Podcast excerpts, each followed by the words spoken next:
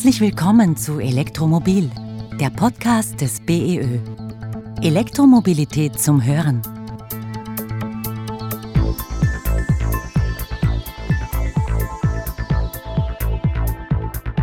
Mein Name ist Stefan Tesch, ich bin Journalist in Wien und in der ersten Folge spreche ich mit Ute Teufelberger. Sie ist Vorsitzende des Bundesverband Elektromobilität Österreich. Der BEÖ vertritt elf Energieunternehmen in Sachen Elektromobilität. Gemeinsam mit ihnen betreibt der BEÖ Österreichs größtes Ladenetz mit derzeit rund 5000 öffentlich zugänglichen Ladepunkten aus 100% Ökostrom. Ich freue mich, Ute. Schön, dass du da bist. Herzlich willkommen. Sehr gerne. Ich freue mich schon auf das Gespräch. Wir sprechen heute über den Status quo der Elektromobilität in Österreich, etwa ob es genügend öffentliche Ladepunkte gibt und wir werfen gemeinsam einen Blick in die Zukunft. Ute, bist du bereit für einen kurzen Word-Rap? Habe ich noch nie gemacht, aber gerne. Ein guter Tag beginnt bei mir mit einem guten Frühstück. Als Kind wollte ich was werden? Lehrerin oder Schriftstellerin. An meinem Beruf gefällt mir, dass das ein wirklich neues, positives Thema ist, das alle, die daran arbeiten, total mögen und alle gut drauf sind. Meinen letzten Urlaub verbrachte ich in ja, als die Welt noch normal war, das war meine letzte Fernreise den Sommer davor. Da war ich im Kaukasus mit dem Rucksack unterwegs. Vorigen Sommer jetzt mit in Österreich, Osttirol und Salzkammergut. Mein persönlicher Beitrag zur Mobilitätswende ist es? Ich möchte einen Beitrag leisten, dass sich jeder traut, ein Elektroauto zu kaufen und zu fahren. Unterwegs bin ich mit? Seit drei Jahren mit dem Elektroauto oder mit dem Elektroroller und auch gern mit dem Zug. Danke, damit sind wir schon mitten im heutigen Thema. Ute, du hast vor kurzem in einem Interview gesagt, die Elektromobilität nimmt in Österreich Fahrt auf. Was steckt denn da dahinter und wie zufrieden bist du mit der Entwicklung? Wir sind in Österreich gar nicht so schlecht. Das heißt, wir waren eigentlich vor einiger Zeit wirklich Spitzenreiter, haben etwas nachgelassen, sind aber grundsätzlich in der Ausrichtung gut. Das heißt, wir haben jetzt Anreize gesetzt, also die Bundesregierung hat sehr sinnvolle Anreize gesetzt, dass sich mehr Leute ein Auto kaufen können und wollen. Ich habe selbst im Familienumfeld äh, eine Person, die mich letzten Sommer noch belächelt hat, mich in meinen E-Golf und inzwischen fahrt er selbst ein E-Auto und das kann man zurückführen nicht nur auf ökologische Willensbildung, sondern einfach, weil die Anreize so gesetzt sind, dass es Sinn macht, sich jetzt auch äh, ökonomisch gesehen ein Elektroauto zu kaufen. Also ich glaube, da sind wir auf einem sehr guten Weg und ja, man sieht es auch an den Zulassungszahlen, die jetzt ordentlich ansteigen. Schauen wir uns einmal das öffentliche Ladenetz an. Es gibt ungefähr 8000 solcher Tankstellen, äh, Verzeihung, Ladepunkte, sagt man doch da. Mhm. Ist das aus deiner Sicht genug für die derzeit etwa 47.000 E-Autos, die durch Österreich düsen? Das sind jetzt die öffentlichen Ladepunkte, da muss man auch noch unterscheiden, aber grundsätzlich ist für die aktuelle Anzahl an Elektroautos das vollkommen ausreichend. Die Auslastung ist auch noch nicht voll gegeben. Das heißt, jeder, der sich derzeit überlegt, ein Elektroauto zu kaufen und der auch öffentlich laden will, hat überhaupt kein Problem. Man muss auch sagen, dass nur 10 bis 20 Prozent der Ladungen äh, öffentlich passieren. Die meisten Leute laden einen Großteil auch zu Hause, wenn sie die Möglichkeit haben. Das sind natürlich die in Einfamilienhäusern bevorzugt gegenüber jenen, die in Mehrfamilienhäusern wohnen, aber grundsätzlich derzeit ähm, kann man mit öffentlichen Ladungen gut durchkommen. Bleiben wir bei den Ladepunkten. Vor zwei Jahren gab es ungefähr halb so viele E-Autos wie heute auf unseren Straßen. Hält da der Ausbau der Ladeinfrastruktur mit diesem Wachstum Schritt? Ja, weil wir äh, sehr stark in Österreich in Vorleistung gegangen sind. Das heißt, es sind viele Ladestationen errichtet, die nicht voll genützt worden sind.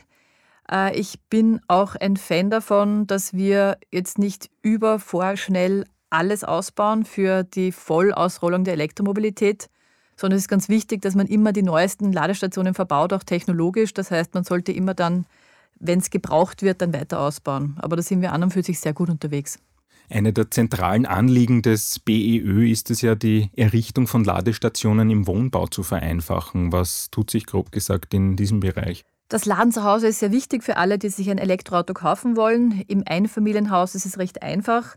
Komplizierter ist es für Leute, die in Mehrfamilienhäusern wohnen. Und da wünschen wir uns vereinfachte Regelungen. Genau, und zu diesem Thema habe ich vor der Sendung mit der Juristin Daphne Frankl-Tempel gesprochen. Ungefähr 80 bis 90 Prozent aller Ladevorgänge von E-Autos passieren ja im privaten Bereich. In einem Einfamilienhaus ist ja das recht einfach, aber wie schaut es in einem Wohnhaus aus? Welche rechtlichen Möglichkeiten habe ich äh, in meiner Eigentumswohnung bzw. in der Garage unten eine Wallbox zu installieren? Möchte ich als Wohnungseigentümer meinen Parkplatz mit einer Ladestation ausrüsten, dann werde ich mir äh, relativ leicht tun, wenn es sich um eine einfache Variante einer Wallbox handelt. Also zum Beispiel eine einphasige Wallbox mit einer Ladeleistung von 3,7 kW. Alles, was darüber hinausgeht, eine äh, qualitativ hochwertigere Ladestation, hier muss ich äh, weiterhin äh, nachweisen, dass das Interesse der anderen Wohnungseigentümer nicht beeinträchtigt ist und ein wichtiges Interesse meinerseits an der Ausrüstung mit so einer Ladebox vorhanden ist. Und wie sieht es aus, wenn ich in einer Mietwohnung wohne? Welche Möglichkeiten habe ich da, eine Wallbox zu installieren? Bei einer Mietwohnung habe ich als Mieter eigentlich dieselben Herausforderungen, nur dass noch ein Schritt dazu kommt. Ich muss zuerst zum Vermieter gehen und um Erlaubnis ansuchen. Und wenn der Vermieter Eigentümer ist, dann muss er die anderen Wohnungseigentümer um Zustimmung, äh, um, um Zustimmung einholen, beziehungsweise wenn er ein Hauptmieter ist, dann muss er zu dem Eigentümer des Hauses gehen und die Zustimmung einholen. In jedem Bundesland gibt es ja eine andere Bauordnung. Mancherorts sind dabei Neubauten die Anschlussmöglichkeiten für Wallboxen ja schon vorgeschrieben. Welche Bundesländer sind Vorreiter und welche sind Schlusslicht? Durch die 2018 novellierte Gebäuderichtlinie gibt es jetzt europaweit einheitliche Vorschriften für die Ausrüstung mit Ladeinfrastruktur und Leitungsinfrastruktur im Neubau und bei großflächigen Renovierungen. Vorreiter sind hier sicher Niederösterreich, Wien, Oberösterreich und Tirol und auch Vorarlberg. Die haben diese Bestimmungen bereits umgesetzt und in ihre Bauordnungen integriert, während ähm, Steiermark, Salzburg, äh, Kärnten zum Beispiel und das Burgenland noch säumig sind.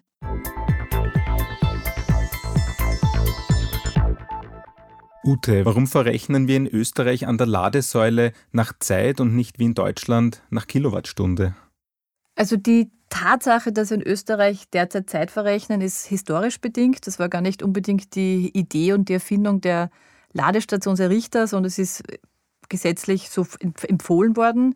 Wir merken aber jetzt, dass wir gerne Kilowattstunden verrechnen würden und auch die E-Autofahrer sich das wünschen, aus dem einfachen Grund, dass das dann eine ehrlichere Bewertung ist der Ladung.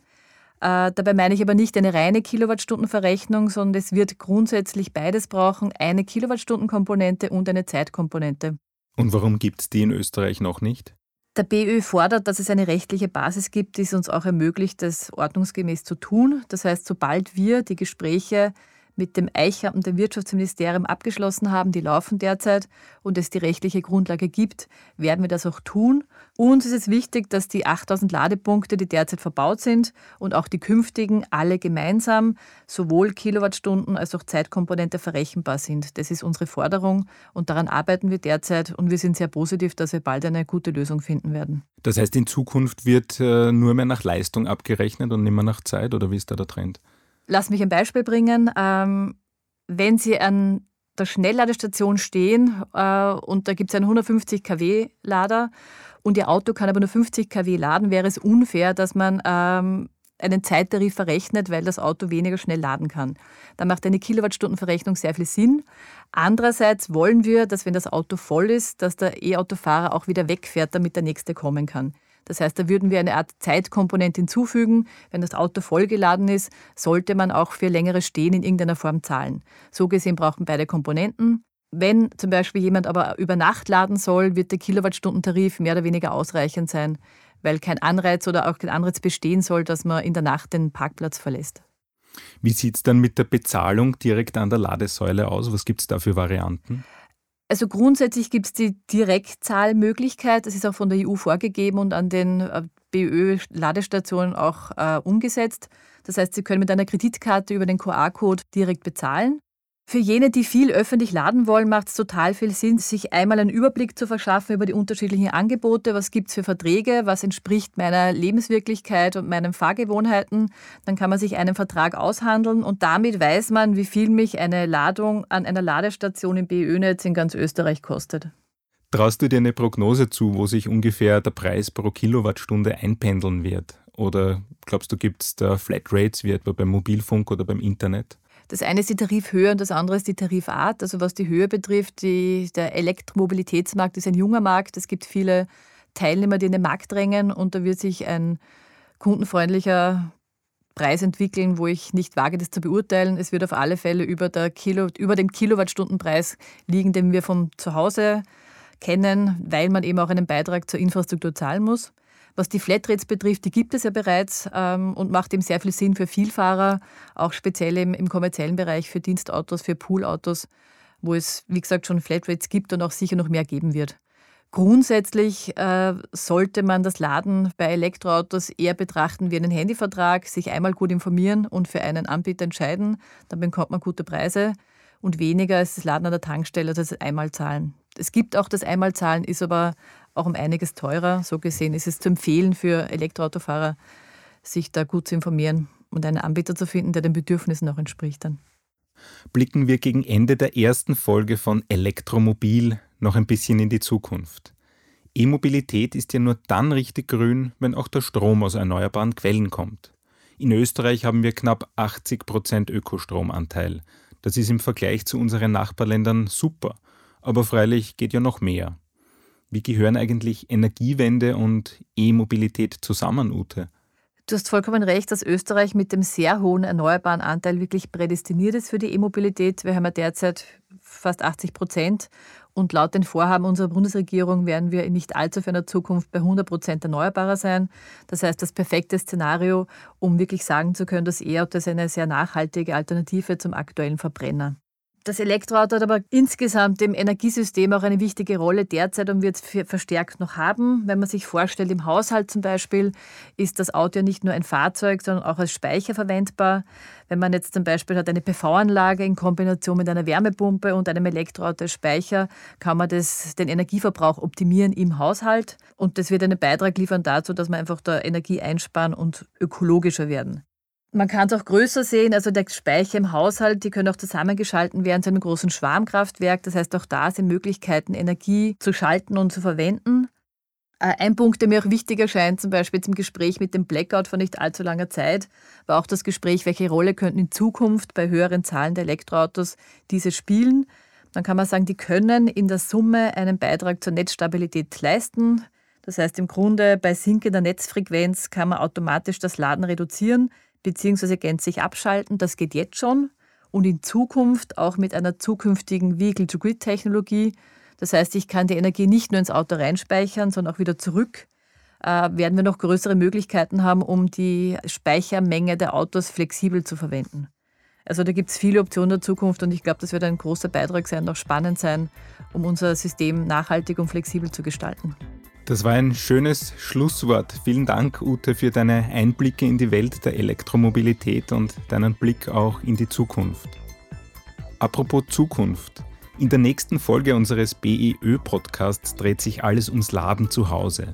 Unter dem Motto My Home is my Ladestation sprechen wir mit Experten über den besten Anschluss in der Garage und über smarte Ladestationen in Wohnhausanlagen.